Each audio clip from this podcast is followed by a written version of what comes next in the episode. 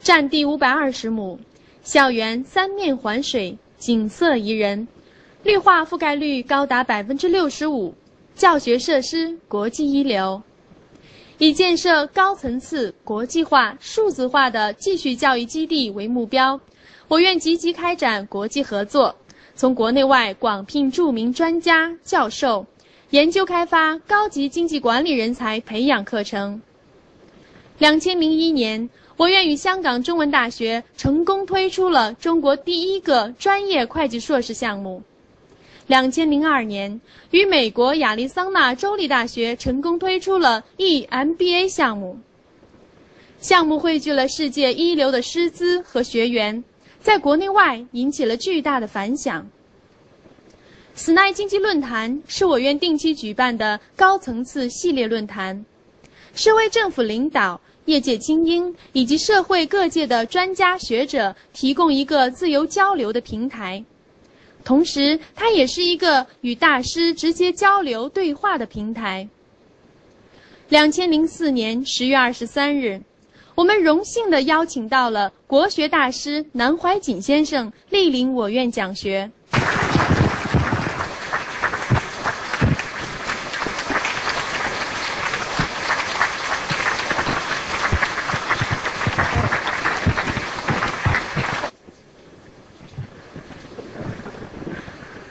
呃，尊敬的南老师，各位来宾，各位学员，大家下午好。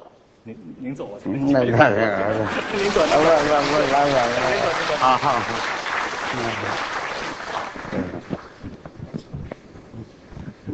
非常感谢各位能参加第七届斯奈论坛。今天我们非常荣幸的邀请到了著名国学大师。南怀瑾老师，大家知道，随着我们国家对外开对外开放、引进、吸收西方发达国家的先进技术和文化的同时，我们中国传统文化却有被遗忘的危险。有识之士认识到这一点，奔走疾呼，为传统文化。的传承而贡献心力，国学大师南老师便是其中之一。南怀瑾老师被尊为学界楷模，集中华传统文化之大成，道德文章名闻天下，是一位极富传奇色彩的人物。南老师学问博大精深，著作等身。内容涉及儒、释、道，融合了诸子百家的学说。因为有特殊的人生经历为基础，所以他的生命体验往往与纯粹的学者不同。不仅如此，南先生的学说还深入浅出，他常常能把深奥晦涩的典籍用最明白小畅的语言表达出来。使得普通大众能够比较容易地理解传统文化的精髓，对传统文化的普及做出了极大的贡献。南先生的为人处事同样值得我们后辈好好领悟和学习。无论是身处困境的安乐安贫乐道静心写书，还是名名满天下后的谦虚谨慎，都显示了一种。安之若素、虚怀入若谷的人格精神。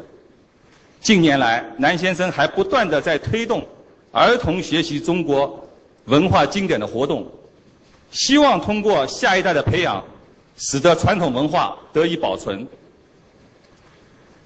南先生字里行间都在鼓励现代人建立一种卓然不拔、矗立风雨艰危中的精神。他还主张。从历史中学习经验教训，作为当下决策的参考，这些都是启发智慧、发人深省的观点。今天来的我们学院 EMBA、EMPPACC 项目和其他项目的学员，以及各位来宾，都是各界的精英。相信大家都能够从南老师的学说和演讲中领悟到不少做人做事的真谛。我想，这可能也是今天在座的各位学员和来宾最想收获的。这也契合了我们学院举办师南论坛的宗旨。大家知道，上海国家会计学院成立至今，一直非常注重高级经济管理人才的培养。在日常的培训中，不仅注重提高学员的专业技能，更是更时刻以不做假账为校训，着力于提升专业人士的职业操守和个人素养。我们希望让更多的学员通过师奈论坛这一交流平台，博采众长，获取信息，从而能百尺竿头更进一步。此次能邀请到一代宗师南老师主讲，对论论坛本身来说，拓宽了研讨的学科范畴，是一次大的突破。对在座的各位学员来说，能得到这样一位贤师的口耳相传、亲身传授，啊，是一次非常难得的机会。今天我碰到很多学员和来宾，大家问我最多的一句话就是。你们怎么能请到南老师？有有学员跟我说，看南老师的书本身都是一种激动，更不用说能够亲啊亲耳聆听南老师的演讲。所以在此，我要对我院 EMPACC 二期学员、双林律院住持体悟法师表示深深的感谢。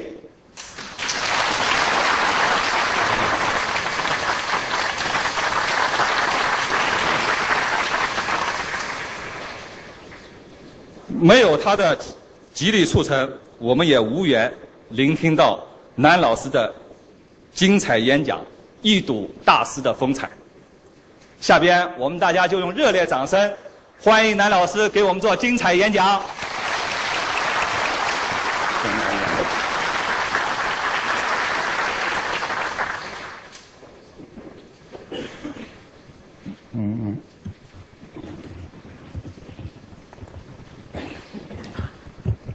嗯，诸位学生，刚才院长讲的一番话，我一边听，大概大家路隔得很远，没有看到我脸红。我觉得院长啊，他是个修油漆的人，把一个人啊脸上油漆的非常光彩。正是。流水潺潺，天鹅荡波，绿草茵茵，白鸽徜徉，为民生花满路。有一个评论，活了一辈子到现在八个字：平生一无所长，同时也一无成就。偶然有一点虚名在外，我希望大家注意一件事：世界上有一个东西最骗人，虚名。啊，什么叫虚名呢？徒有其名，没有真正的内容。所以古人有两句诗很好啊，希望大家。记得，原来名士真才少，有名的人不见得真有学问啊。那么牵涉到体悟法师下面两位法师出家人，偏是身家俗气多。本来出家人应该很高雅的，没有俗气，结果出家人有了俗气了。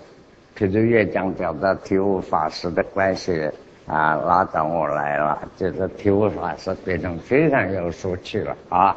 嗯，说原来名士真才少啊，偏是身家俗气多。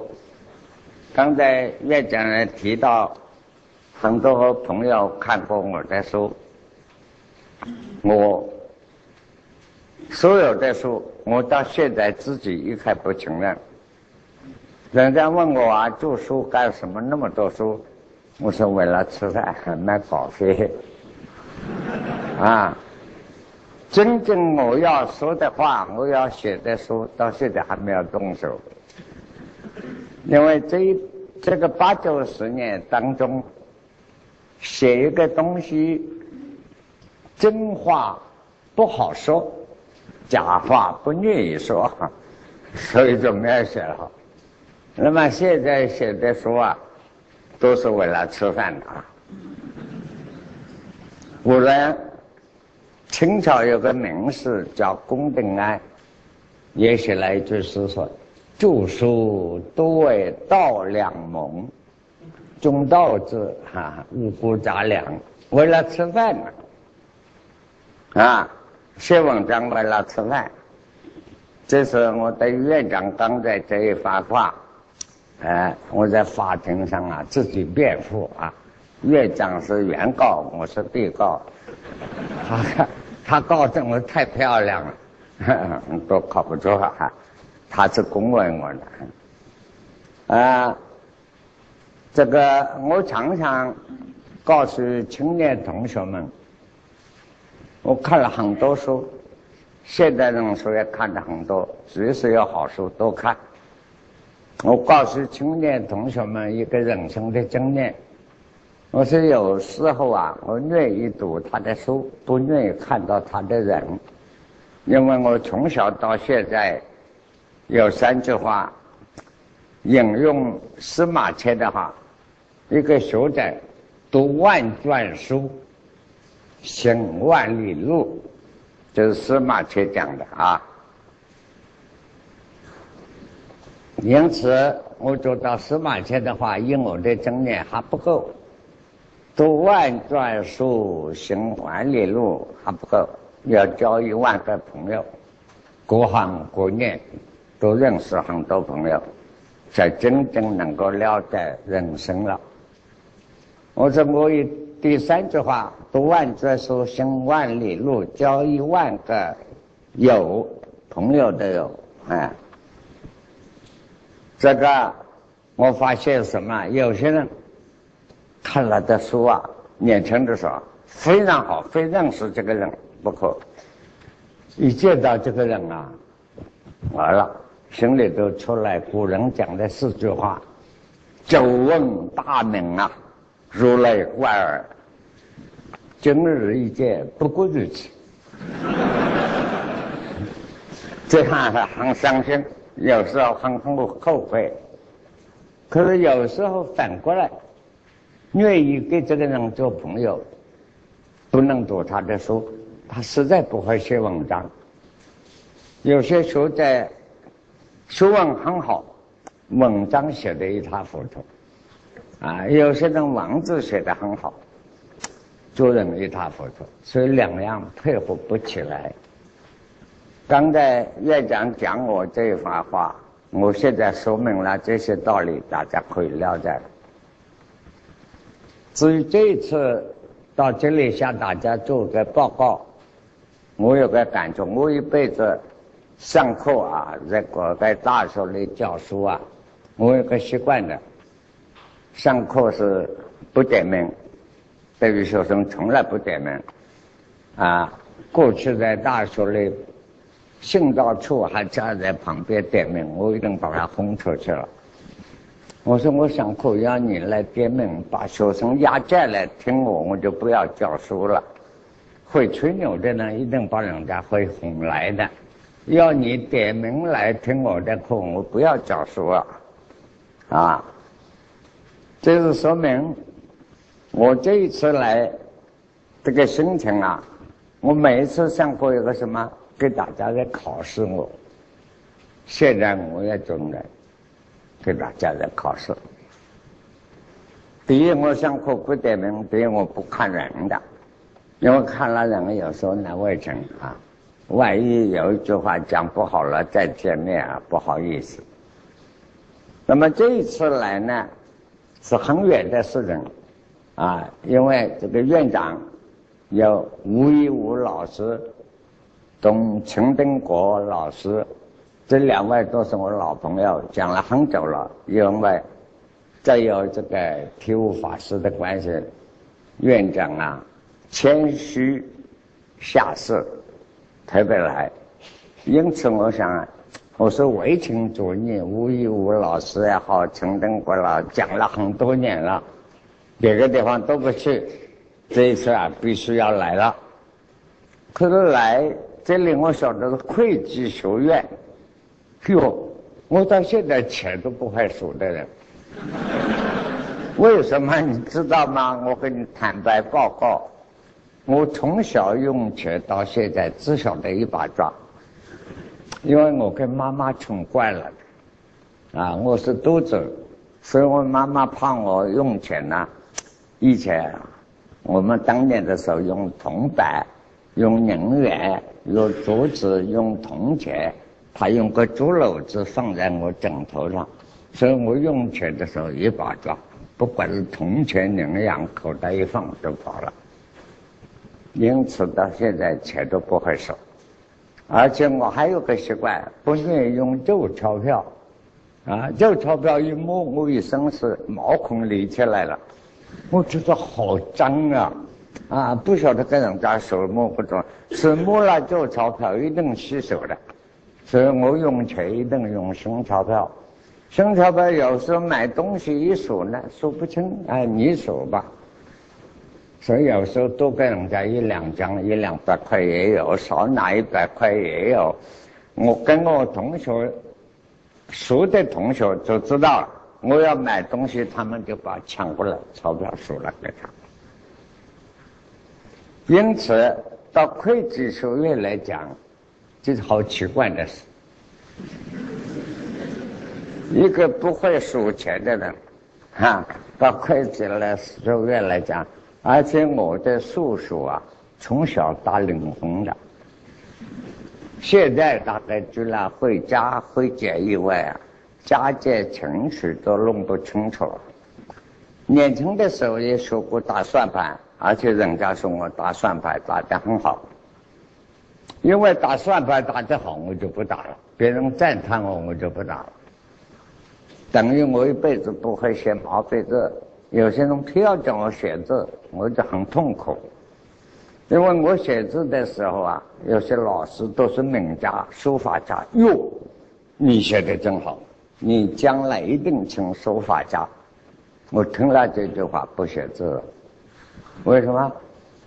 哎，我读书写字学了一辈子，就是给你们写去挂到去玩了，就不写了。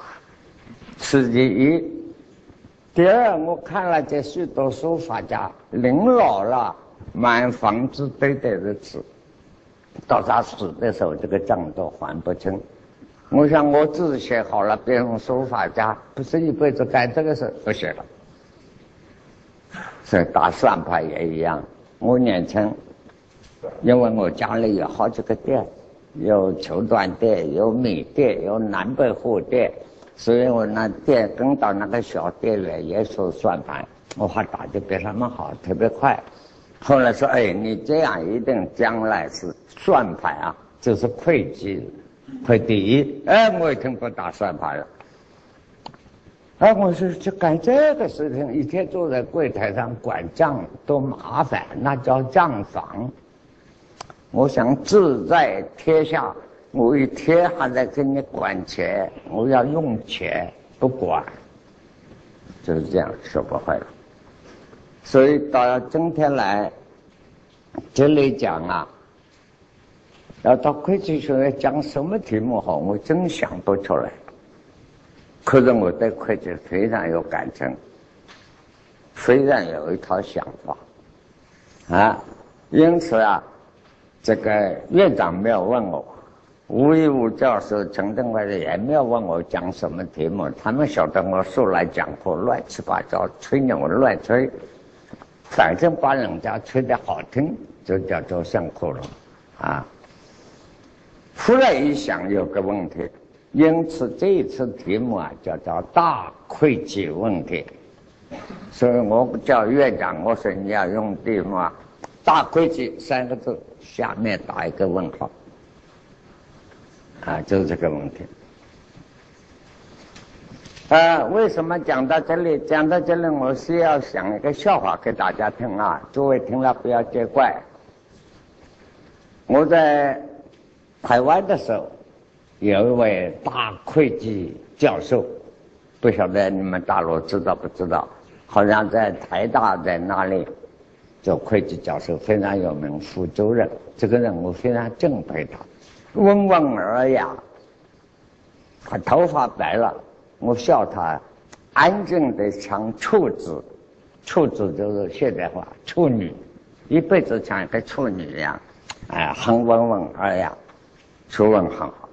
他做的会计书叫陈义勤，啊，这个做出哎温文尔雅就处子啊。这个我们俩讲笑话，我说我在美国听人家讲。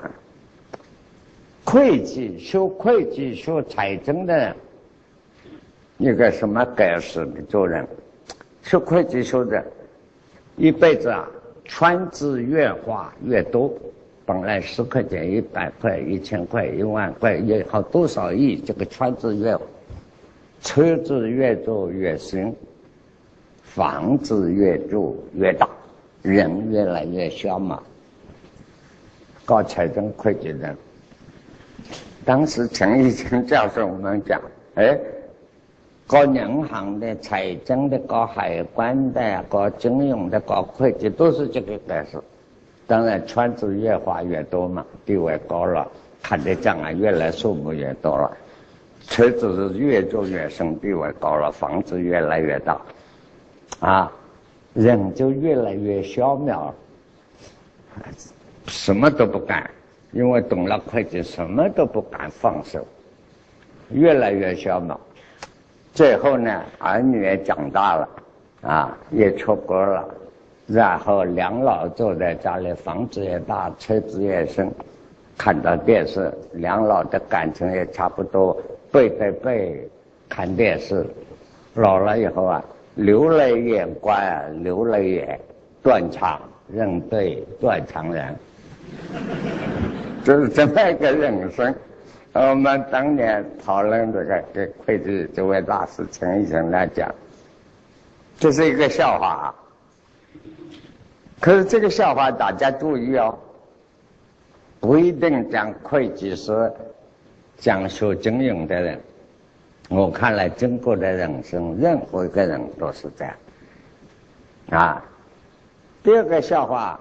那在美国的时候，我想大家也知道，有个老板啊要考一个总经理，四年中的很大啊，是美国一个笑话。哎，考了很多人啊，有两个笑话这个里头啊，故事。我讲的故事啊，后面有内容，自己去想的。这个老板就考一个总经理啊，考不了，考了好几天了。有经济博士，什么都有，都不中，都没有考，都没有录取。最后来一个年轻的，啊，这个老板对一句话，已经考得很烦了，好几天找不到一个总经理啊。他说：“你学什么的？”他说：“我学会计的。”哦，那好，那我想请我们这个公司内容你都看了啊，想请你做总经理啊。啊，而且监管财务，你要怎么样管理啊？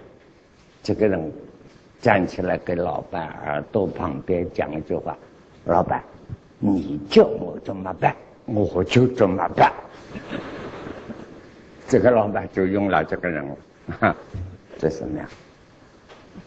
还有一个人，也是在美国听到啊，一个老板考这个总经理。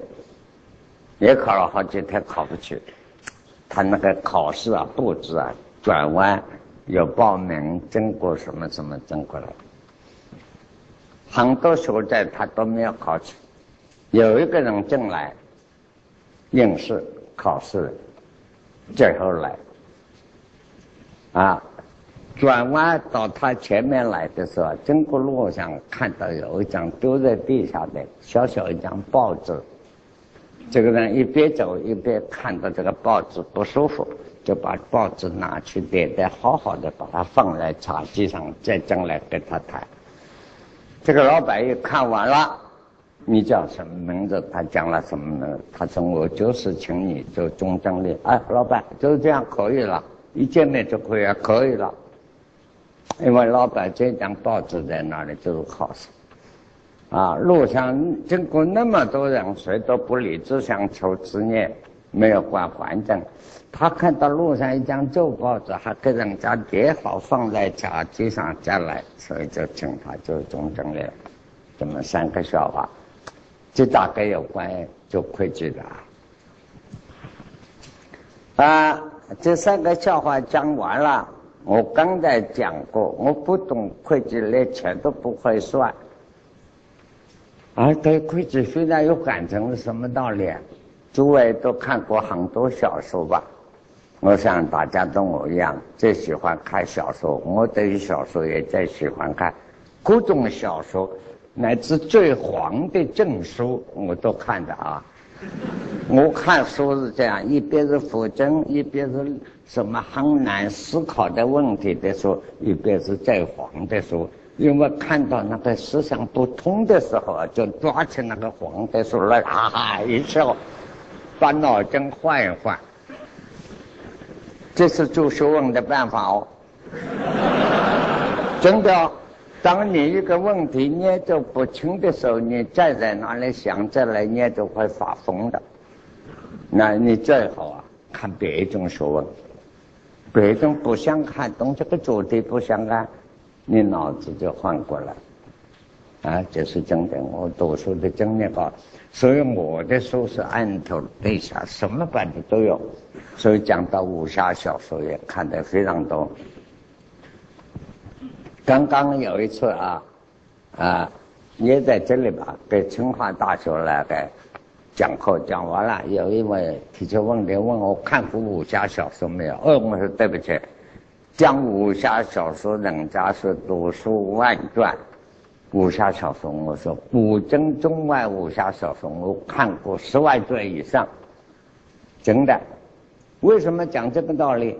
你看了那么多小说，有一个大问题出来。尤其武侠小说啊，你看那个武侠，写武侠小说的人在台湾，我差不多都认识，都叫我老师。